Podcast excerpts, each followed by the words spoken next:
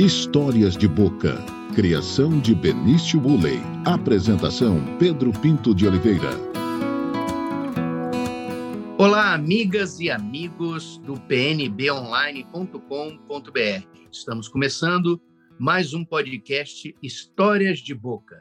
O Histórias de Boca é uma criação e produção de Benício Ulley, com a apresentação do amigo de vocês, Pedro Pinto de Oliveira. É sempre bom, na abertura, eu explico a ideia do podcast Histórias de Boca.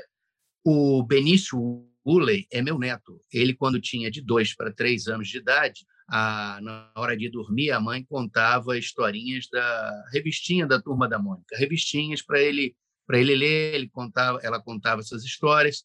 E teve uma noite que o Benício disse assim: Não, mamãe, eu não quero mais essas histórias de revistinha, não. Eu quero as histórias de boca do vovô. Foi criado, então, o nome e a ideia desse programa, o podcast Histórias de Boca. Aqui a gente conta histórias divertidas, histórias é, não tão divertidas, mas num tom sério, ou às vezes não tão sério, sobre as coisas que acontecem no mundo e com as figuras que a gente traz aqui para conversar com a gente, com vocês. Eu estou muito feliz que o entrevistado dessa semana é uma pessoa que eu gosto muito e admiro muito como profissional e como pessoa. Ele é ator, diretor, publicitário e é uma grande figura humana. Eu estou falando de Eduardo Butaca. Eduardo Butaca, bem-vindo ao Histórias de Boca. Olá, Pedro Pinto, olá, ouvintes aí do PNB Online. Agradeço imensamente pelo convite. Eu estava acompanhando, escutando todos os episódios anteriores aí e eu fiquei muito impressionado com a com a atmosfera do podcast, que é algo que, eu, que é recente para mim, assim, o cons, consumir podcast. Eu sou um, um atual viciado em podcast, eu estou gostando muito de acompanhar e é uma honra estar aqui, ainda mais com você, Pedro, que é um amigo, que é uma pessoa que admiro, um professor, né, em termos do nosso segredo aí em relação à, à nossa vida acadêmica. Não, já vamos, já vamos abrir. Olha, é assim, ó, essa é a história. Aqui no História de Boca a gente não guarda, não guarda história, Eduardo já podemos começar. Eu e Eduardo temos uma não história em comum. É, eu fui professor da graduação 25 anos e o Eduardo Butaca se formou em publicidade na UFMT. Vocês acreditam que eu e ele não nos encontramos nem no saguão do prédio lá da comunicação, no IL? Eu não tive a honra de ter o Eduardo como aluno. O que, que aconteceu, Butaca? Eu não sei, eu acho que foi alguma armação assim da, da ali da, da matriz curricular ali, que quando eu ia para cursar a sua disciplina, trocar, você ia fazer alguma pós, aí a gente desencontrou ali. Eu sei que você deu aula para o Tiago, deu aula para Ana Rosa, para o Jean, que eram meus amigos, e para mim ficou, me assim, o destino foi desviando a gente, assim mesmo. Talvez a gente se encontre na pós-graduação. Oh, eu espero. Deixa eu começar uma, uma, a, a, a, entrevista, assim, matando uma curiosidade que eu acho que é de muita gente. Da onde vem o Butaca? Qual é a origem desse sobrenome Butaca? É um nome conhecido de famílias tradicionais aqui de Cuiabá, certo? Isso, isso mesmo. É, é Butaca, ou a Butaca, porque é a mesma família, é, nós somos, nós, nossos ancestrais, né, meu bisavô, no caso, veio para o Brasil da Síria. Ele chegou aqui na década de 20. Primeiro foi para São Paulo e depois veio parar pra, em Cuiabá. Foi um dos pioneiros ali da, dos, imig, dos imigrantes é, sírio-libaneses né, que chegaram, que nós temos bastante aqui, né, inclusive em Cuiabá. Então, meu nome vem disso. É, na origem, é, se pronunciava se escrevia a Boltaca, né, por causa que por causa da, da dominação francesa ali na região, era o U para ter a sonoridade de U. E aí quando foram traduzir, porque tinha essa mania antes de traduzir, né, para a grafia portuguesa, né, do português, e aí virou esse nome com essa com essa grafia, né, que é um, um B, um U, dois Ks. Ainda bem que são dois Ks. Se tivesse três Ks, era um problema, né? Ku Klux Klan. Verdade. Eu falei, então, sem contar que seja um escárnio no nome, né? Porque a gente ria assim hoje em dia nas plataformas, né? KKKKK, já, eu já, ninguém ia me levar a sério, já não levam. é, Eduardo, é assim, eu, para fazer essa entrevista, eu estudei o Eduardo Butaca, né? E eu fui, a minha fonte de estudo foi uma entrevista que você deu ao Agora Quando, em 2016, e a entrevista foi feita por um jornalista que também teve uma boa experiência de teatro, que é o Lucas Rodrigues, que empresta a competência dele hoje ao governo de Mato Grosso, ao governador Mauro Mendes. É, e o Lucas fez algumas perguntas e você é, revelou assim, né? Por que o, o, onde é que você foi parar? Por que foi parar no teatro e nas artes cênicas? Que na verdade você era nascido para fazer artes plásticas e acabou indo para o teatro, mas fez a publicidade. Por que, que o caminho das artes plásticas teve essa interdição? Então, essa entrevista né, faz um tempo e, e eu lembro nitidamente de como foi, assim, lembro do Lucas ali, a gente já era colega de, de teatro e depois de comunicação e foi, foi bem legal, é uma entrevista bem completa, de fato. Está no YouTube, inclusive, é, para quem depois quiser ver ouvir e ver. É, e depois nós vamos, vamos exibir no PNB, no TBT do PNB, em, em, em algum momento nós vamos exibir. É, é, o PNB tem essa norma: quanto mais butaca, melhor. Mas diga lá, aí o, o que você falou para o Lucas Rodrigues? Eu não vou lembrar exatamente o que eu falei, mas o que aconteceu foi o seguinte: eu fazia, eu pintava, eu gostava de pintar óleo sobre tela. Na verdade, eu, meu pai pintava e aí eu, por ver ele pintando, falei, ah, vou pintar também. Mas era bem um hobby, né? Na verdade, era uma forma de. chamava de hobby, mas era já uma necessidade minha de, de me expressar artisticamente, né? E como que eu tinha o meu alcance? Era pincel e tinta, era, era o que estava mais acessível. É, eu não, não me via fazendo nada que, que exigisse muita exposição, porque eu sempre me considerei uma pessoa reservada. Quando eu fui para a escola técnica e lá a modalidade de artes você podia escolher a habilitação se era artes é, se era teatro se era artes plásticas né? Ou se era canto enfim música. Eu fui de cara e já escolhi artes plásticas né? Que hoje a gente chama de artes visuais. E eu tava lá pintando. Ali começou a florar em mim uma coisa meio subversiva que a, a disciplina ali naquele momento não me proporcionava. Eu, eu, eu tinha minhas questões e e a, a, a, metodologia ali da, da, da, da, época da professora era muito assim: esse módulo vamos pintar uva. E aí eu não queria pintar uva. Eu falava, eu queria pintar outra coisa. Ela, não, mas é uva. Você como cuiabano, manga? Eu Isso, eu falava, eu queria pintar uma Agora manga, quando? assim, né? Não, é o... era uva. E aí eu falei, cara, não quero, não é isso que eu, que eu, que eu queria né, fazer. Aí um amigo meu me chamou para participar do Fest Anima, que era o festival de teatro que acontecia lá que era do Gilberto Nasser, inclusive, né? E eu não fazia teatro, então eu falei, tá, mas por que, que você tá me chamando? Não, porque você, porque você é bom para mandar nos outros, que a gente fazia o trabalho de sala, assim, eu já tinha essa coisa da, de, não, vamos organizar aqui a bagaça. E ele achou que nós, né, na, na, que fazer teatro era isso, precisava de alguém para mandar e o resto para cumprir e fazer o que tinha que ser feito. Aí, quando eu fui entrar para ajudar, eu começava a ler as falas dos atores que faltavam, é, e faltavam muito, né? Porque adolescente não tem muito compromisso. E aí, quando eu vi, foi chegando a data da estreia da peça, do festival, e quando eu vi, falaram para mim, ó, vai ter que ser você, porque o fulano não ensaiou, não sabe as falas. E foi assim a minha estreia, por acaso eu fazia um personagem que era uma planta. Eu entrava e era o plantão de notícias.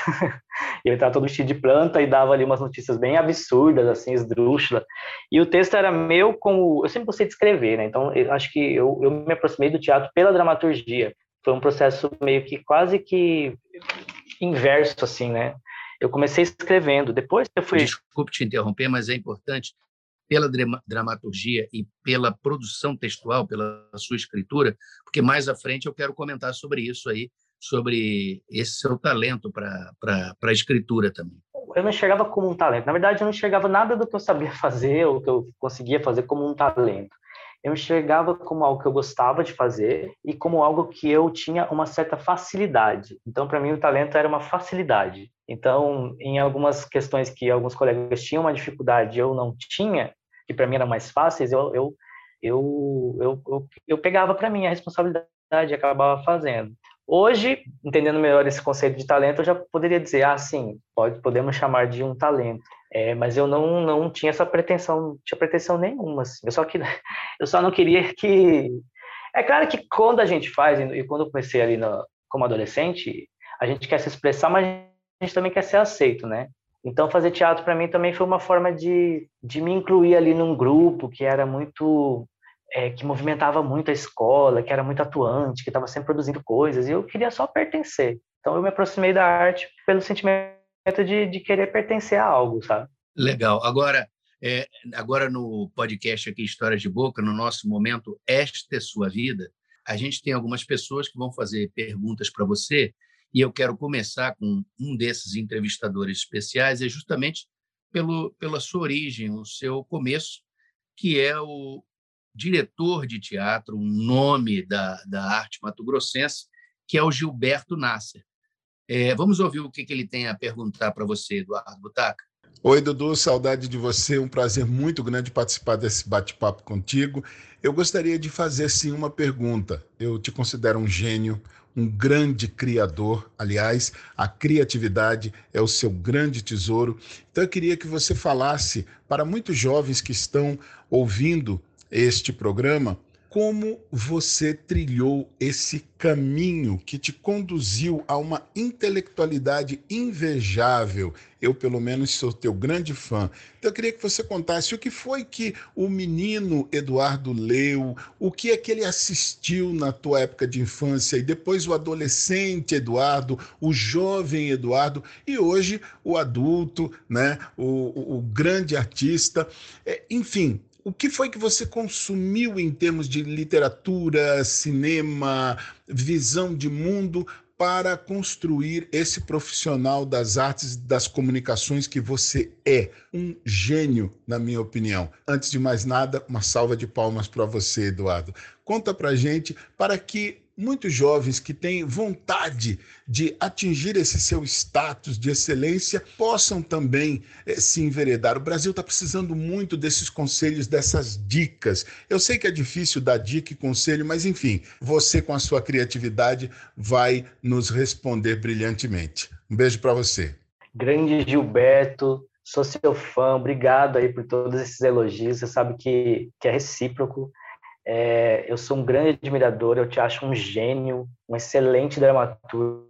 Eu ainda quero montar muito um texto seu. Você tem textos belíssimos assim, e, e você foi um, um, culpado, né? A, você é a própria resposta, parte de muitas da resposta do que você me perguntou, né? Você me perguntou aí como é, como eu cheguei a, a, ao que eu sou hoje, né? Ao que você chamou de intelectualidade, o que eu consumi, o que eu o que eu absorvi de conteúdo para me tornar o artista que eu sou, é, eu consumi muito você, muito ânima, né?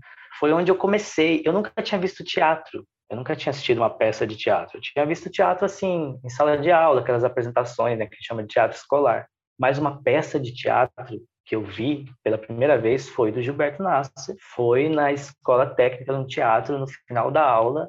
Eu comprei o ingresso, eu tive aquela experiência. Eu entrei, a luz apagou, abriu a cortina e começou um cinema, só que ao vivo, com pessoas de verdade ali, a poucos metros de mim.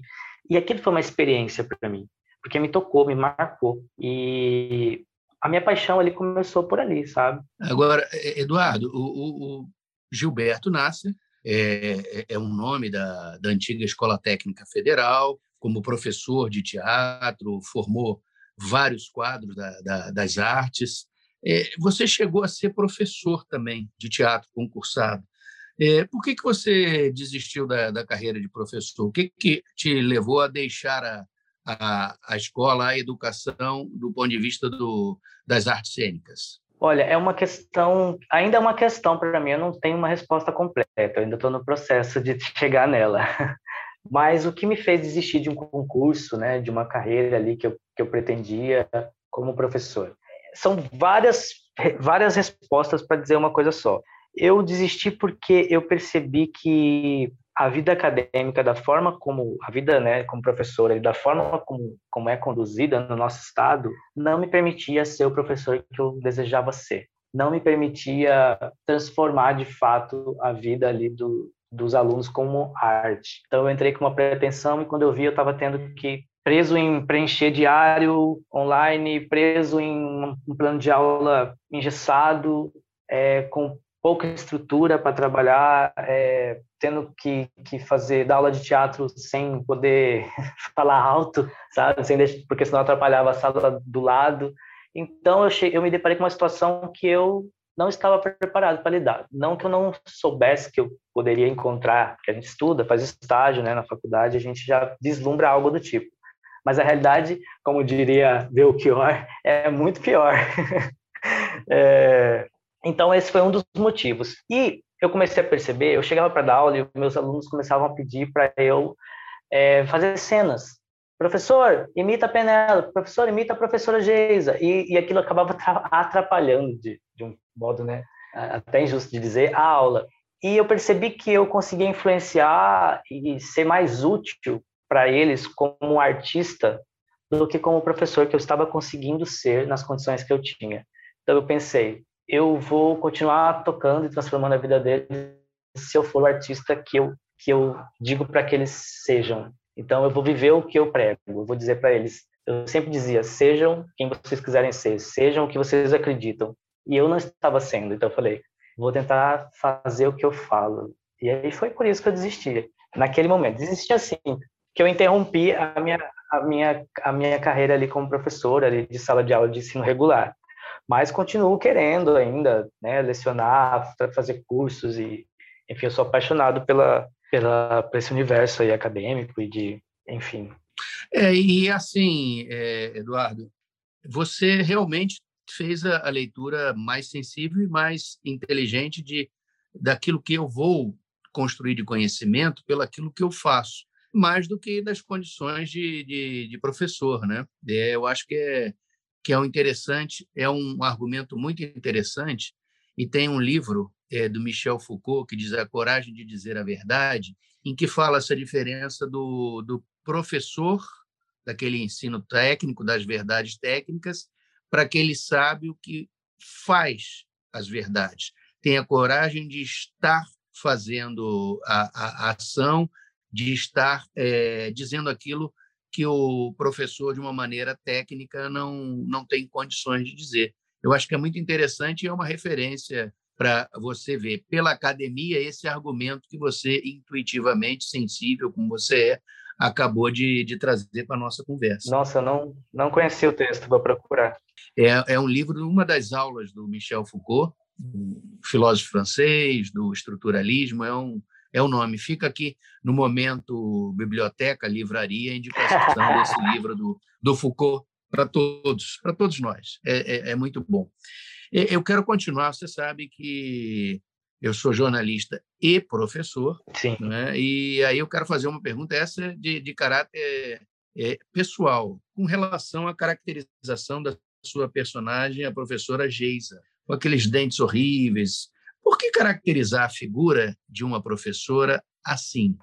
Você sabe que é, vira e mexe aparece alguém, é, vamos dizer assim, ofendido com essa caracterização nas minhas redes é, sociais. Eu já pensei em, no momento quando eu estava no processo ainda de criação da personagem, eu pensei em, em acatar as reivindicações e transformar, né, tirar a dentadura ou fazer uma com dentes mais bonitos, mais perfeitos.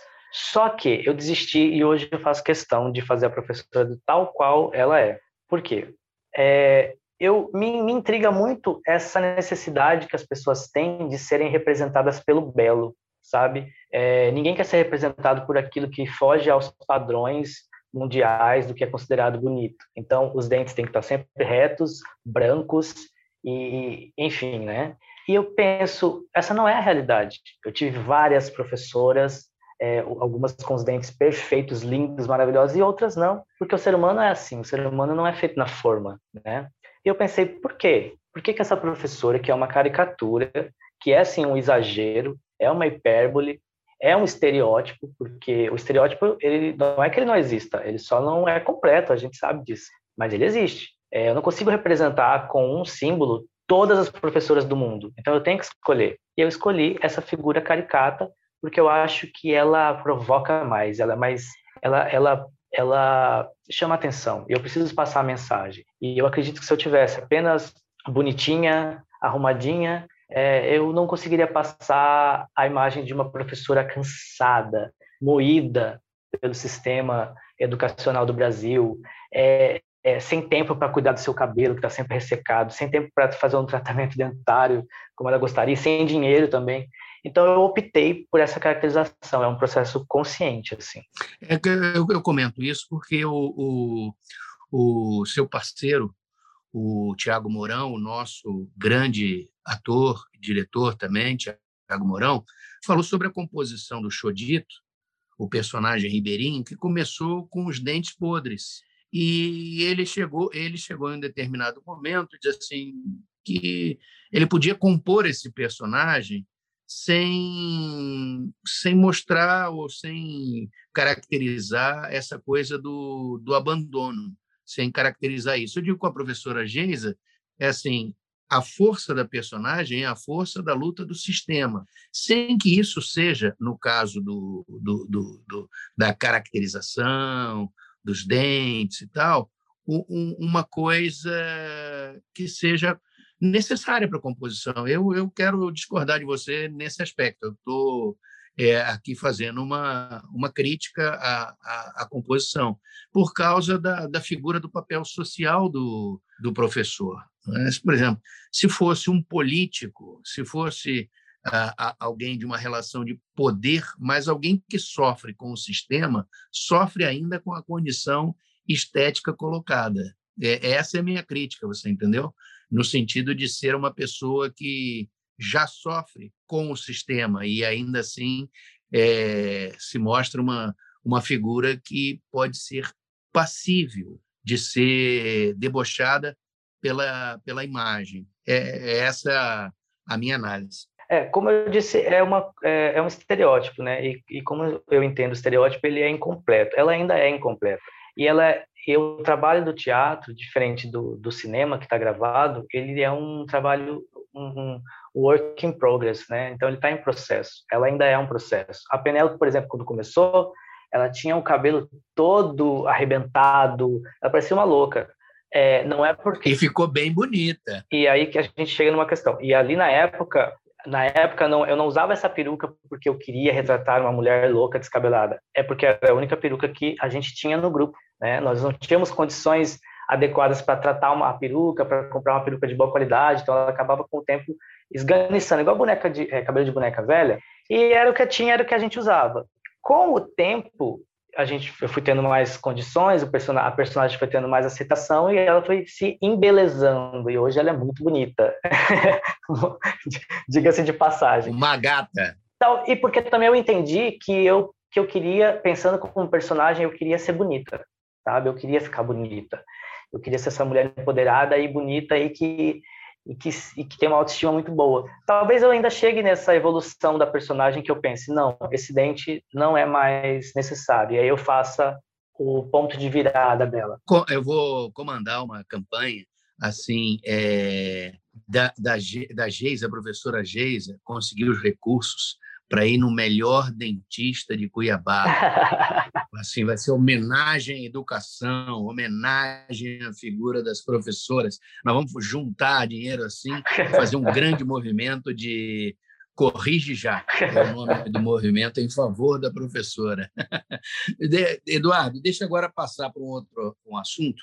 Continua sendo é, a, a sua capacidade de multimídia, de teatro, de, de internet, de televisão, uma pergunta da jornalista e aluna do mestrado do Programa de Pós-Graduação de Estudos em Cultura Contemporânea, o ECO da UFMT, a Júlia Munhoz. Ela quer fazer uma pergunta para você também. Opa! Olá, eu sou Júlia Munhoz, sou jornalista da Rádio Capital FM e primeiro eu quero dizer que é uma alegria poder contribuir com esse podcast, com a entrevista desse amigo querido e artista de imenso talento, Eduardo Butaca, e com a apresentação do meu orientador e professor Pedro Pinto de Oliveira. Eu me sinto muito honrada, muito obrigada. Butaca, sua trajetória começa no teatro, mas também tem trabalhos premiados no cinema independente com premiações internacionais. Eu gostaria que você falasse sobre essas premiações, como foi essa experiência e quais as principais diferenças do humor no cinema e no teatro. Júlia Munhoz, grande beijo para você. Saudades aí do que a gente viveu pouco, né? Porque logo veio a pandemia, de poder sair, poder curtir, mas espero que em breve a gente possa estar tá socializando e trocando muitas ideias presencialmente. Nós ganhamos, na verdade, cinco prêmios internacionais. Eu, o Thiago Mourão e toda a equipe que integrava o coletivo Não Convém, que era um coletivo de humor, é, que nasceu justamente dessa necessidade de adaptar a linguagem das artes cênicas para o audiovisual, porque a gente já tinha entendido ali, naquele processo, estou falando de 2006 para 2007, foi quando nasceu no Natal, ali o primeiro episódio, é, nós já tínhamos entendido que nós precisávamos de presença digital. Nós sofríamos um processo de esvaziamento do teatro, é, nós percebemos que o nosso público já não estava mais é, comprando tanto ingresso e indo nos assistir porque eles queriam ver o que estava na, na, internet. E nós não estávamos, ou estávamos muito pouco. Então a gente precisou é, criar uma, um produto que tivesse nas redes sociais e que também para que a gente experimentasse essa linguagem, que nós não tínhamos ainda essa vivência, essa experiência. E aí nasceu o coletivo Não Convém. E nós começamos a chamar vários artistas da cena, das artes cênicas, do audiovisual, para compor, para fazer ponta, para escrever também, para ajudar a gente com ideias, porque, é, como o princípio né, do, do, coletivo era justamente para que eles criar uma plataforma em que todos nós pudéssemos nos experimentar, sabe? Então, nasceu o coletivo Não Convém. Nós produzimos ao longo de 2006 a 2007, foi um ano exato assim de, de, de coletivo, de produção, um vídeo por semana a gente lançava. Então, era uma produção assim bem é, é, frenética, era cansativa, mas ao mesmo tempo era muito prazerosa. E a gente terminou esse um ano assim de missão cumprida e chancelando ainda com esses cinco prêmios internacionais, dos quais nós só fomos buscar dois. Por questões financeiras mesmo. Até para buscar o prêmio tinha dificuldade, né, Eduardo? Pois é, é, exatamente. E aí aconteceu uma coisa primeiro, o primeiro, os dois primeiros que nós ganhamos, nós não sabíamos que ia ganhar. Então, assim, a gente nem cogitou ir na cerimônia. Então, nós ganhamos dois. Na verdade, a gente foi finalista no, no Cortoneiro, que é um de cinema no ar, lá na Itália. Depois a gente foi é, é, num outro da. Acho que foi da. Eu não me lembro onde, qual, qual país exatamente. E aí eu falei: epa, tá tendo resposta, os festivais estão aceitando nossos, nossos vídeos assim, e, e eu acho que pode dar samba, né? E a gente começou a ficar mais atento. Quando nós fomos finalista é, do. Quando a gente ganhou, na verdade, o, o, o Coach Critics Awards, que é lá da Índia. Não, minto, minto. Primeiro foi os Estados Unidos. Quando a gente foi é, finalista, e a gente recebeu uma carta, né, dizendo que nós éramos finalistas, um e-mail e tal, da organização do, do, do, do, do, é, do Festival de Los Angeles, chama, chama Los Angeles é, Television Script Festival eles nos mandaram essa carta dizendo que nós éramos finalistas e eu disse para o Thiago, né, a gente conversou e falou, a gente precisa ir, a gente precisa dar um jeito, a gente precisa levantar essa grana para tirar o, eu não tinha visto nem ele, tirar o visto e, e, e ir pela experiência, porque nós já somos finalistas. Não importa se vai ganhar ou não, eu quero sentar lá, eu quero ver o meu vídeo passando lá na gringa, eu quero, é, eu quero viver isso, né? E aí a gente fez esse esforço e foi. E aí, para nossa surpresa, chegando lá, é até engraçado, porque tem esse vídeo do Tiago filmando com o celular a cerimônia, e ele filma no exato momento, pouco antes que anunciam a gente como vencedores. E a gente tão não esperava que a gente estava filmando justamente assim. é até engraçado que o celular começa a balançar e ninguém entende mais nada, porque a gente falava, falava todo mundo ficou totalmente desconexo, assim. E eu não, tinha nem preparado discurso, eu subi lá com o meu inglês assim, cuiabanesco e, e, e, foi muito bom, sabe? Eu me senti muito, nós nos sentimos muito muito felizes por representar. E aí o que mais me intrigou, quando a gente chegou e lá... Nós, e nós aqui muito felizes de sermos representados por vocês. Eles perguntaram, uma das coisas que mais. Aí abriu depois as perguntas para a plateia, a plateia fez perguntas, a mediadora lá do festival fez perguntas, e eles ficaram muito intrigados sobre Cuiabá. Eles perguntavam assim, mas como que é Cuiabá? Como que é essa cidade? E aí eu, eu, eu, eu, eu não sabia muito bem explicar o que era Cuiabá em inglês, porque assim, a gente só vive isso aqui, a gente não, não olha de fora a nossa cidade para poder explicar para um, um estrangeiro como é o que para a gente é muito óbvio, né? E aí foi a primeira experiência em que eu tive esse, esse start assim de ter que sair e explicar, olha, Cuiabá é uma cidade no centro do Brasil, numa próximo à, à, à, floresta amazônica, que foi um ponto de referência que eu pensei, bom, essa referência é global, né, eu acho. E mas é uma cidade com tantos mil habitantes. É, é, um... é a matriz cultural do Brasil, né? no centro-oeste brasileiro. Sim, e... É, o pessoal acha que a gente não tem cultura, e nós temos 300 anos de cultura. Essa é a diferença. A matriz cultural do centro-oeste brasileiro é aqui, somos nós, com essa efervescência toda. Né? E nós chegamos, e, e, aí no nosso vídeo, que foi quem, o vídeo que ganhou o prêmio na, nos Estados Unidos, lá, lá em Los Angeles, era o o Sombras, que lá ficou como Shadows, que é um super curta, tanto que nós ganhamos o prêmio de, na categoria super curta de humor. O festival foi bem em Hollywood, né, na Hollywood Boulevard. Então, para a gente era muito simbólico. Nós, como amantes do cinema, né, e Hollywood como sendo um grande centro de produção, a gente falou, não, a gente precisa ir porque é muito simbólico. Nós, é, é, é Bororo, estarmos aqui nesse no grande centro de produção cinematográfica do mundo, no maior centro eles ficaram muito intrigados com, com Cuiabá, porque eles não tinham ouvido falar de Cuiabá. E quando a gente explicou como era a cidade, eles ficavam muito curiosos. E quando eles viram no vídeo Sombras, que era o curta, paisagens da cidade, né? Da parte urbana, porque a gente filmou no centro, então não tem selva, não tem né, mata. E aí eles entenderam, ah, é uma cidade muito desenvolvida. Então é muito coerente, assim, que, que eles estejam aqui, que o vídeo seja é, muito bem feito, muito bem produzido, né? É, que não fica devendo, não é uma coisa precária. É... Não foi feita na floresta, né, Eduardo? Isso, isso que eu quis dizer. Quebra um estereótipo, né? Até uma expectativa que é criada a partir do estereótipo é. ali, do, do senso comum mesmo. Você viu como é bom quebrar estereótipos, Eduardo? é, Pedro, você não perde uma, né? Vou falar assim, e é, é curiosidade, porque eu quero preceder aqui esse comentário ao, ao outro entrevistador, a outra pessoa que vai te perguntar assim, como é que você, formado em publicitário, porque publicitário ama ganhar prêmio, né? Você recebeu esses prêmios todos não como publicitário, mas como ator e diretor é, é, de, de, produção audiovisual. Então, é, para mim foi foi para mim foi uma chancela do meu trabalho artístico, porque eu sempre soube que publicidade, eu sempre entendi a publicidade como é, como não sendo arte, sabe? No, no, meu conceito de arte, a publicidade ela não, não é arte, embora ela se aproprie de muitos das ferramentas né, da, da, do fazer artístico. Então eu já tinha ganhado prêmios como publicitário, mas não era a mesma coisa, sabe? Não era o que eu queria de fato. Não dava essa onda toda, né, Eduardo? Não, não dava, não dava. É, e até pela, pela, pela grandeza ali da cerimônia e tal, por onde a gente chegou, era é, geograficamente era muito simbólico também. Tudo era muito simbólico. Era Hollywood, era os Estados Unidos. A gente estava longe de casa, a gente estava falando numa ou tentando pelo menos falar numa língua que não era nossa. Todas as dificuldades de, de, de comunicação é, era como se fosse uma grande metáfora de tudo que a gente vem fazendo e tentando dizer, sabe?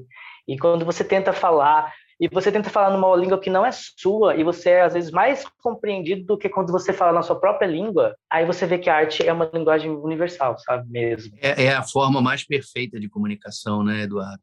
Agora, é, vamos sair de Los Angeles e vamos fazer uma outra conexão de Cuiabá para Maceió. O próximo entrevistado, entrevistador, é, é, é um publicitário acostumado a ganhar prêmios ao longo da, da carreira brilhante. É o Muriaci Júnior, que é publicitário, diretor da agência premiadíssima de grande competência FCS e músico do grupo Caiamaré e cientista, né, Eduardo? Porque ele inventou um negócio fantástico chamado time delay de conversas. Quando na roda de conversa, e nós já experimentamos isso, é, já está no terceiro assunto, o Muriaci do nada comenta o primeiro assunto, né? É o time delay, o tempo atrasado das conversas. Vamos ver o que o nosso Juninho tem a perguntar para você. Grande Eduardo Butaca, sou um grande admirador do seu trabalho no teatro, na comunicação e na cozinha também, né? Então, a minha pergunta é: como que é a receita daquele seu pão de fermentação natural? Não, tô brincando, não é isso não. Eu quero saber o seguinte: você como outras pessoas que eu conheço que têm uma vida muito ativa em diversos setores diferentes, naturalmente é uma pessoa muito inspirada. Né? E eu quero saber onde essa inspiração é mais ativa. se é quando você está fazendo teatro e vem todos os conceitos de comunicação que você aplica no, seu dia a dia, na cozinha e leva para lá, para os palcos, ou se é quando você está trabalhando num projeto grande de comunicação e isso aí traz toda a cultura, uh, todas as técnicas teatrais e, e, todo, todo tipo de inspiração que você pode conseguir de outras formas também. Onde você acha que você recebe mais impacto de todas as áreas que você trabalha? Qual te inspira mais? Falou, um grande abraço. E depois manda a receita. o melhor, além do time delay do, do, do, Juninho, o que eu mais gostei aqui foi o, o, o, timbre, né? Que ele deu uma escurecida assim, ficou quase. Eu quase pensei que ele estava tentando me seduzir. Mas essa é só mais uma das facetas desse grande amigo, grande comunicador e artista também, né? É, ó, vou passar a receita do pão no final para você, eu mando aí no seu WhatsApp, tá? Mas ó, essa questão da inspiração. Cara, tudo me inspira, Muriaci, tudo me inspira, é sério. Eu, eu sou muito uma pessoa muito inspirada. E eu entendo, uh, pensando assim, até na, no, no, no léxico, assim, né? Inspirar, né? Colocar para dentro o ar, assim. É, é, eu coloco tudo que eu vejo, eu acabo absorvendo. Então, de uma senhora atravessando na rua com um jeito de caminhar que me chama atenção, já vai ser um elemento para mim. Uma professora que eu tive que tinha a cara dentária avantajada e me marcou muito porque ela era uma boa professora e eu incorporo ela, mesmo sem dizer, sem, né, até porque eu não quero ser processada, é, é uma forma que eu tenho de decalcar, né? E o próprio Gilberto Nassi, que esteve aqui me perguntando, ele falava que o artista é que o ator é um ladrão, sabe? A gente rouba, a gente rouba trejeitos, a gente rouba jeitos de falar, a gente rouba sotaque e a gente rouba, mas não deixa a pessoa sem é quase como se a gente realmente decalcasse, né? Coloco aquele papel em cima, esfrego ali um lápis de cor e eu tenho uma cópia ali daquilo e eu vou misturar com outras. É, tudo me inspira. Se eu leio um poema, ele me inspira. Se eu escuto uma música, ela me inspira. E é assim que eu sei o que é arte, sabe? Tudo que para mim de alguma forma me, me, me, proporciona uma essa transformação que me mexe em alguma coisa, eu falo, é, ah, isso aqui vai servir. E então eu, eu, eu, você perguntou também sobre a questão do, do meu trabalho no teatro e na comunicação, né? O que, que é mais, o que que, o que que, em qual que eu me considero mais inspirado? Eu sou, o Thiago na entrevista dele comentou uma coisa que a gente se identifica muito. Assim, eu escutando ele falar, eu pensei assim, eu falaria praticamente a mesma coisa. Que ele dizia sobre essa questão de ser de ser muito intenso, né, no que ele está fazendo, de, de, de, se jogar de cabeça, assim. Se ele está ali fazendo a campanha política, ele vai é, full time, ele vai se dedicar exclusivamente, tudo, todas as referências que ele passar a absorver a partir de então, é, é vai ser para aquilo. É um processo muito doloroso para mim, sabe? Eu sofro muito. Não é gostosinho ser artista, não. É doloroso. Eu não durmo, eu não como, eu não consigo atravessar uma rua sem pensar quando eu estou com trabalho para fazer, para entregar, ou eu penso naquilo o tempo todo, sabe? E isso não é, eu perco sono, não é gostoso de viver, mas tem a dor e a delícia, né, de ser o que se é. E, e enfim, eu, eu, eu sou inspirado em tudo. O que mais me inspira é o teatro, mas a comunicação acaba exigindo de mim mais inspiração. Então eu acabo é, é, porque eu tenho um compromisso, né? Eu tenho que entregar um resultado e na arte eu não tenho esse compromisso de entregar um resultado concreto, né? Não preciso é, é tudo muito subjetivo. Então até uma plateia vazia vai te ensinar alguma coisa e pode ser tema para uma piada ali no próximo espetáculo sobre a, a, a porcaria que você fez no, no passado. Então eu acabo tendo essa são experiências assim que eu que eu consigo viver e que eu me dedico igual. Muito legal, Eduardo. Agora, uh, quem vai fazer uma pergunta para você e aí já é um, contexto mais da realidade, da, da política, da situação que o país está vivendo desde o ano passado, com a, a pandemia e a pandemia sendo levada a cabo nessas condições, com o governo federal e com o presidente tocando nessas condições. É o, também um grande fã seu, o nosso grande amigo, o jornalista Antero Paz de Barros. Olá, Pedro Pinto. Olá, Butaca. Eu gostaria de perguntar ao Eduardo Butaca o seguinte: como que a pandemia influenciou na produção do mundo artístico? Os produtores culturais foram atingidos de que forma? E se a Prefeitura de Cuiabá e o governo do Estado tiveram uma política para apoiar o mundo artístico? Ou se simplesmente os artistas foram ignorados por causa ou durante essa questão da pandemia? Que avaliação que você faz e qual que foi o prejuízo para as artes desse período todo? Um abraço, um prazer enorme poder participar do Histórias de Boca. Antero, grande amigo também, grande político, né, que a gente teve aí na história da nossa política nacional e um grande comunicador. Aprendo muito com, acho que as pessoas que mais me ensinaram. Gilberto me ensinou muito no teatro e Pedro Pinto e Antero me ensinaram muito na comunicação, sabe? Divisores de água, assim, para mim, sem dúvida. É, Antero, a pandemia na arte, ela foi a gente não consegue muito bem entender o que está sendo em tempo real. Eu acho que a gente vai conseguir daqui uns anos a pensar o que que a gente fez, porque no momento o artista está tentando só sobreviver. Então, acho que ninguém está tentando ser genial, ninguém está tentando ser, é, é sabe, invent... revolucionar. Eu acho que assim como os artistas que viveram ali um período ditatorial e que depois, né, de lá saíram grandes composições e músicas belíssimas e poemas lindíssimos. A gente vai sentir colher esses frutos daqui bons anos, sabe? Porque hoje a gente só quer sobreviver e se a gente produz algo bom é por pura coincidência do fazer artístico, sabe? Porque nós somos, eu, eu enquanto um artista, sou, eu me considero apenas um, um, um cronista do, do meu tempo. E se eu faço uma piada ou escrevo um texto que, que porventura possa ser muito bom, é, eu não tenho a consciência disso nesse momento, porque ali para mim eu só quero só quero registrar, sabe? Eu só quero dizer o que falar das minhas dores e e de, de uma forma cômica. O que eu enxergo é que acelerou muito o processo, né? Principalmente da revolução digital. Muito artista teve que aprender a, as plataformas, teve que se adequar a, a adaptar a sua linguagem para o mundo digital muito artista que muitas vezes era até é, negacionista, vou usar essa palavra, do, do fazer, de você, porque tinha muito artista que, que torcia o nariz para a gente que estava ali já produzindo vídeos para YouTube, para ou produzindo vídeos para as redes sociais. Era como se a gente tivesse assim se vendendo ao comércio, né?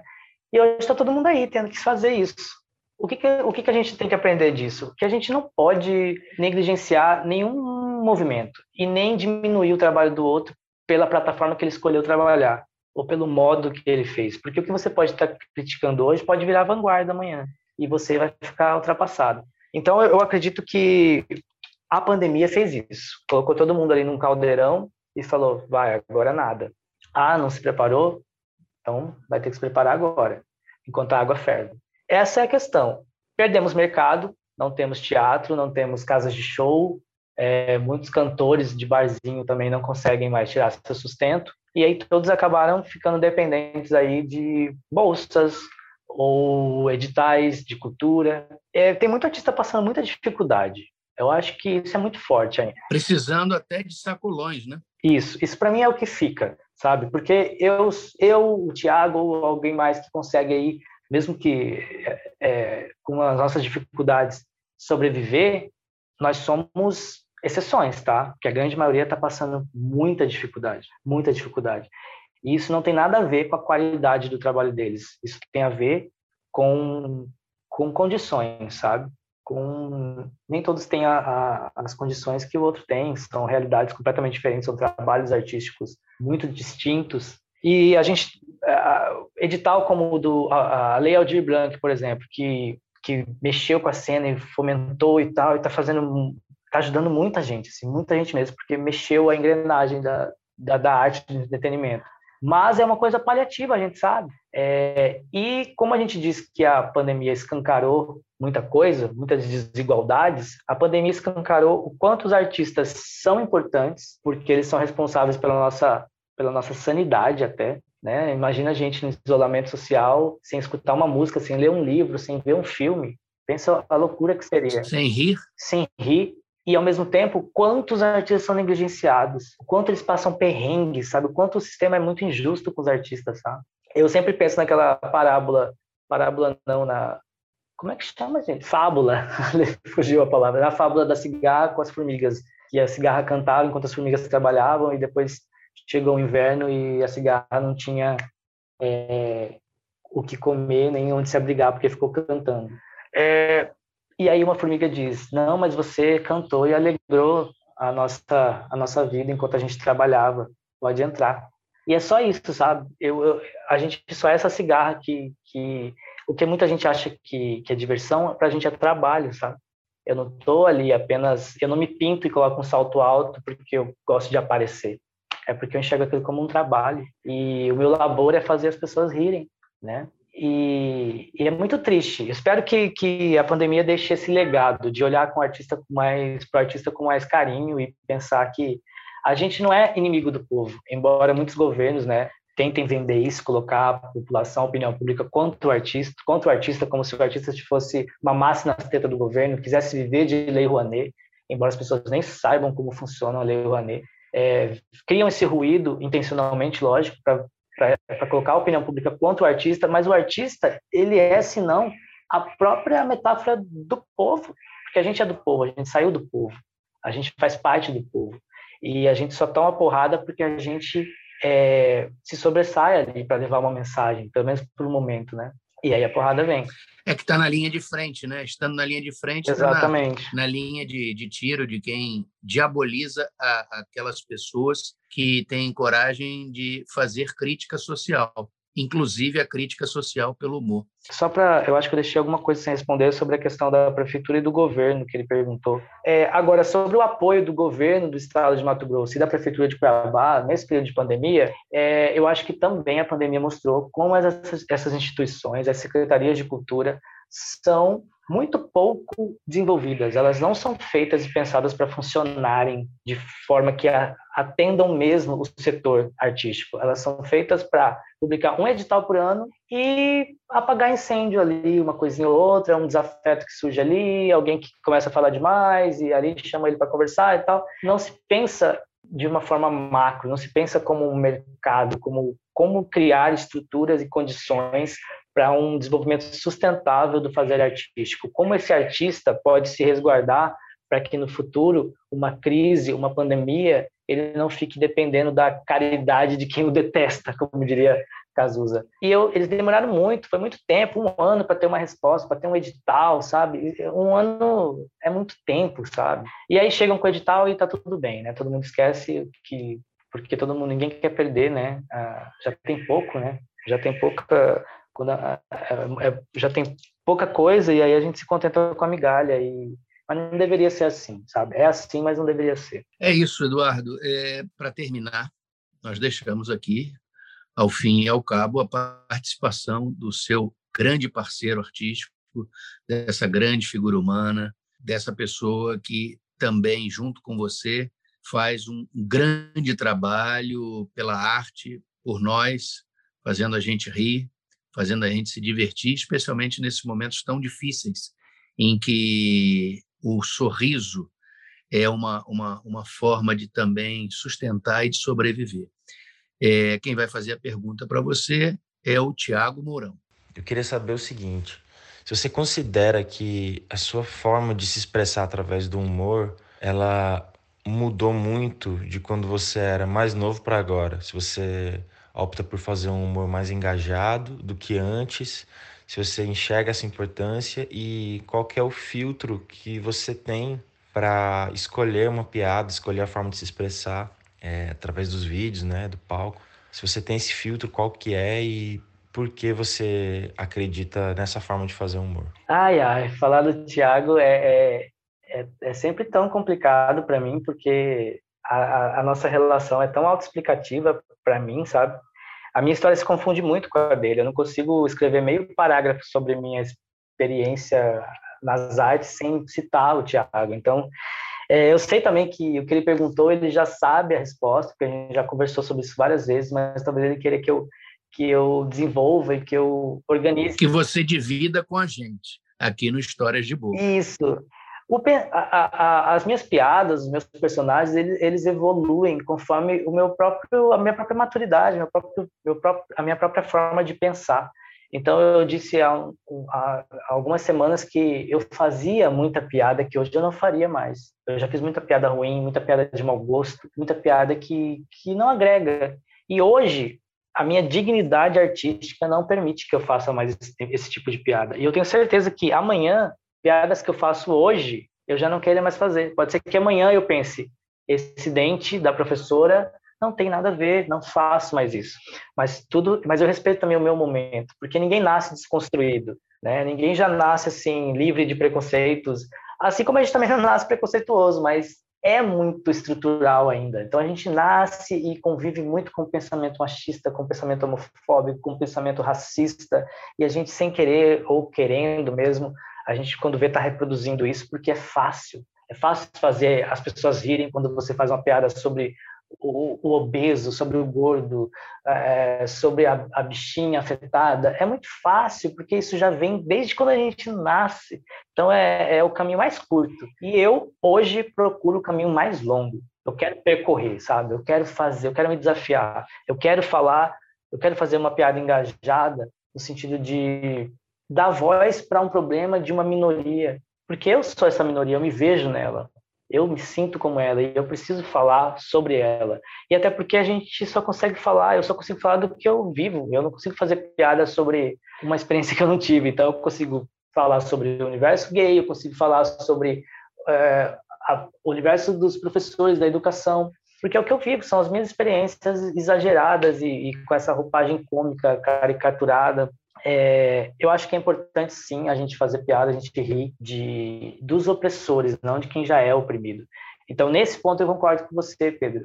É, uma classe que já é muito humilhada, é, vou falar do, do, homossexual, por exemplo. É, o homossexual ele já é muito chacoteado, ele nasce, cresce, convive com piadas o tempo todo com o seu jeito de falar, o seu jeito de parar, é, de você não poder colocar a mão na cintura, sabe? Alguém, eu já tive essa, essa experiência de alguém chegar e falar assim, da minha família chegar e falar assim, não coloca a mão na cintura, porque homem não coloca a mão na cintura.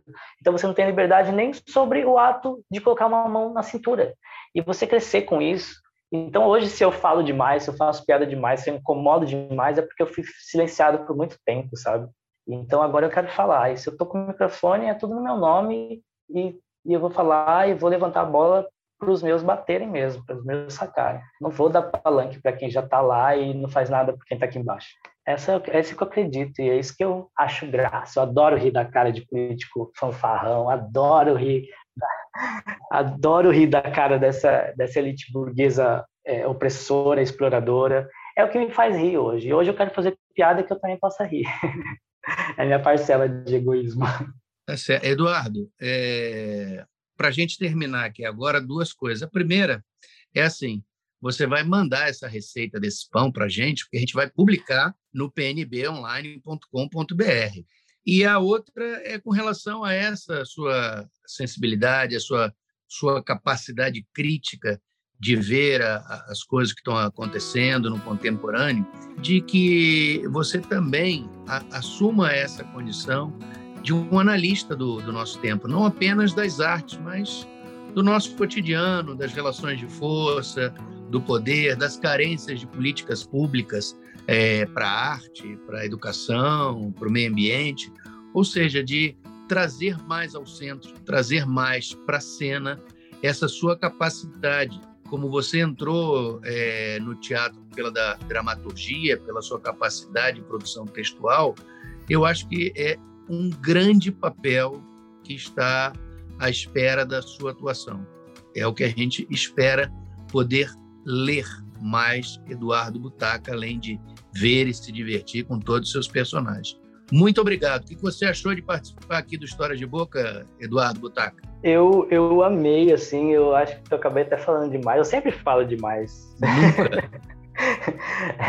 eu falo demais no sentido de, de eu deixo muito às vezes quando eu, quando eu começo a falar de, de do que me das minhas dores ou do que né do que eu vivo eu acabo é, indo bem fundo assim e isso mexe comigo assim e eu é, foi uma entrevista emocionante para mim assim foi uma experiência eu vai me marcar, com certeza. Para nós, viu? Eu, eu gostei demais também. Muito obrigado.